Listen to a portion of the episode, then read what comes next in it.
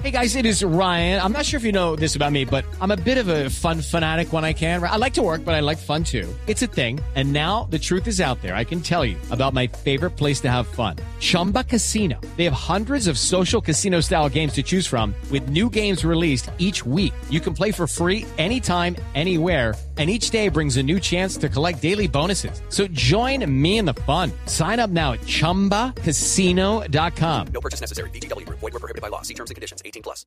Andreina y María Camila, también importante esta semana, eh, un video que generó indignación, pero no solamente indignación, sino dejó al descubierto un tema del cual hemos querido reflexionar.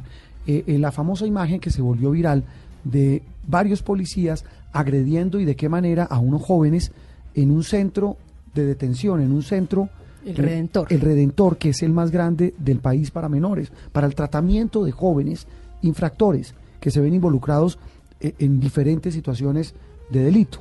Más allá de este video, repito, lo que deja en evidencia es qué hacemos con nuestra juventud. Deja en evidencia una problemática que, que, tiene el Estado eh, a través del ICBF y es la resocialización de estos jóvenes eh, excluidos porque es la realidad de ellos de una sociedad, marginados por la sociedad, sin oportunidad de eh, tener una familia, sin oportunidad de estudio, eh, una realidad que los llevó a las calles y que los sumió a muchos de ellos en el consumo de drogas. Y con nosotros para hablar de este tema está Ricardo Gallego, que es el director precisamente de este centro de El Redentor. Y, y bueno, que tiene mucho que contarnos precisamente sobre este, este proceso de resocialización de estos jóvenes. Sabemos que por ser eh, pues jóvenes debe- debemos el Estado debe brindarles una oportunidad para reformarse, para cambiar de vida y de pronto este video lo que nos acaba es dar darnos un, un golpe a la cara de lo que realmente está ocurriendo eh, y quisiéramos saber usted que pues sabe mucho del tema ¿Cuál es el proceder cuando un joven de estos, por ejemplo, ha entrado ocho veces eh, y, y- y- y, pues ¿qué, se hace con este joven? ¿Qué es lo que se supone que en estos centros debería ocurrir con ellos?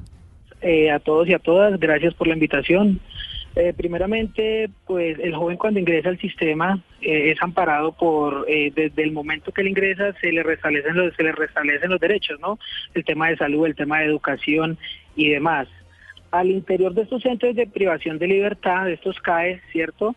Se tienen un sinnúmero de actividades eh, programadas por parte del operador estratégico. En su efecto, pues nosotros somos eh, la Fundación FEI, que somos los actuales operadores de una parte del Redentor, ¿sí? Porque quiero aclarar que el Redentor es un predio grande, pero eh, actualmente hay dos operadores en el predio. Nosotros como Fundación FEI estamos operando la población de adolescentes. Sí. Sí, Ricardo, e- en esa operación, como llama usted, que, que, que recibió ese encargo del Estado y lo asumen así, eh, ¿con qué se encuentran? ¿Qué- ¿Cuál es el panorama? Eh, detrás de cada muchacho de estos, pues por supuesto, es obvio que hay una historia de vida, hay una historia de una familia. ¿Con qué se encuentran ustedes?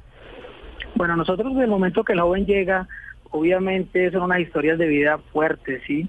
Y la clave del proceso que manejamos nosotros como instituciones mediante un enfoque humanista, ¿sí? Eh, unas intervenciones individuales, grupales, familiares.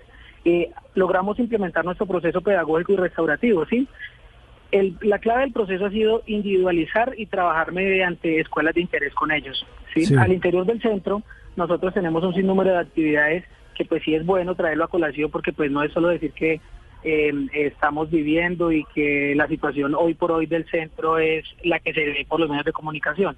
El llamado es a que en realidad veamos todas las actividades que estos jóvenes realizan desde el área vocacional prelaboral, sí, la preparación para el trabajo que se le realiza a estos jóvenes, desde que se, que se tienen nueve talleres productivos, ebanistería básica, avanzada, barbería, talleres eh, de traperos, diseño gráfico, panadería, confecciones, artes y manualidades.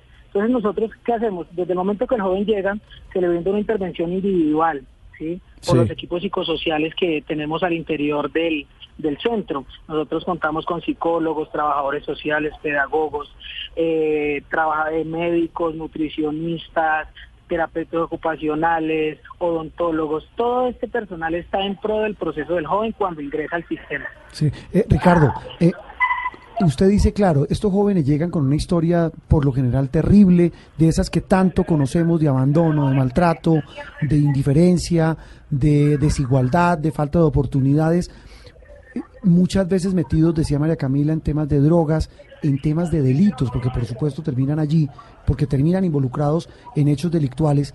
Eh, ¿Cómo convence a uno un muchacho de estos, metido en semejante vaca loca de vida, de que puede aprender un oficio, de que hay otras alternativas en la vida para tener otra vida a la que tienen en ese momento? Bueno, sí, señor. Nosotros como Fundación FEI manejamos un modelo de inclusión social, ¿sí? Eh, nosotros lo denominamos MAPIS, son modelos de atención en procesos de inclusión social. De este modelo se desglosan un sinnúmero de actividades eh, debidamente estructuradas para nuestros chicos, pero creo que la clave del éxito ha sido, y a nivel del país, en las unidades que trabajamos, porque no solo trabajamos acá en Bogotá, ha sido que manejamos mediante escuelas de interés, ¿sí?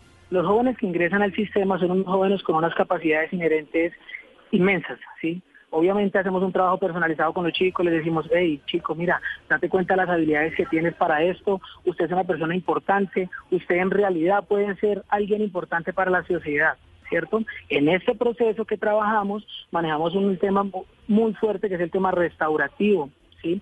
Nosotros en la unidad tenemos un grupo de líderes, señora.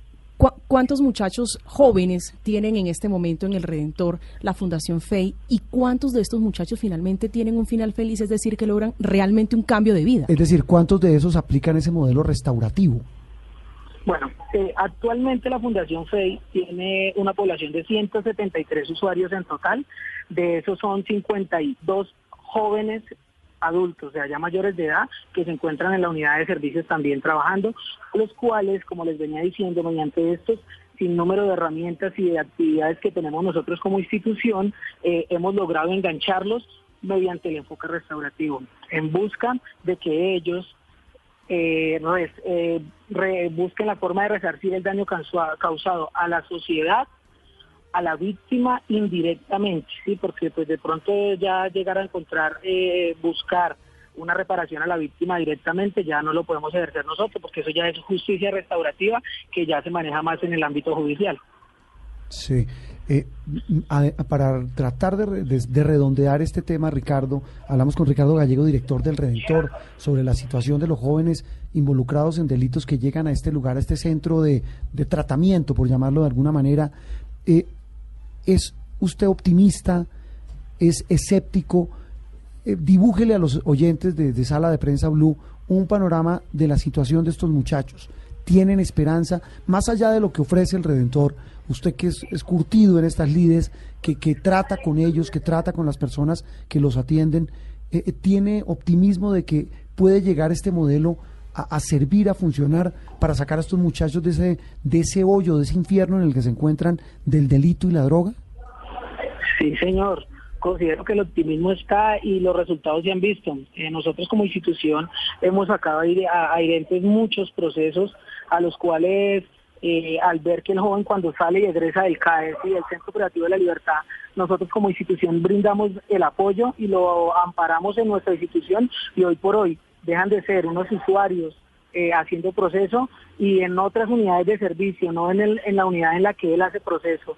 Eh, explico, si el joven hizo proceso en Bogotá, el joven es eh, trasladado a otra ciudad donde nosotros tenemos unidades de servicio inicia a ejercer el proceso para con los usuarios. Entonces yo considero que el optimismo está, como fundación se ha desplegado lo necesario para que este proceso salga adelante. hay optimismo porque no es decir mm. que los procesos son nulos, pero sí considero que necesitamos apoyo de parte de, al momento que el joven egresa del CAE, ¿sí? Proyectos laborales, vocacionales, eh, unos proyectos debidamente estructurados donde el joven cuando egresa de su cuando de ejercer su proceso pedagógico eh, se pueda adherir a ese proyecto para salir de ahí, porque es que si el joven no tiene cómo adherirse, agarrarse, pues tiene que volver al mismo lugar donde tuvo, al mismo entorno donde tuvo que hacer lo que lo que se vio necesario para sobrevivir. Eso, eso tal vez es la reflexión final, eh, eh, eh, Ricardo, y es que de nada sirve que un muchacho de estos se recupere, se rehabilite, aprenda un oficio si no tiene una oportunidad, no tiene un trabajo ni una oportunidad de estudio. Realmente de verdad queríamos llamarlo para eso que usted dice, destacar eh, a través de un hecho lamentable como fue el de esta semana, el famoso video de la agresión en el Redentor, para destacar que hay gente como usted, como el grupo de trabajo, que labora por estos muchachos, que hace una, una, que cumple una función realmente destacable, tratar de sacar a estos muchachos de esa situación tan dolorosa y ese camino tan terrible que siguen. Ricardo Gallego, gracias por estar en Sala de Prensa Blue. Bueno, señor, muchas gracias a todos, ustedes por la invitación.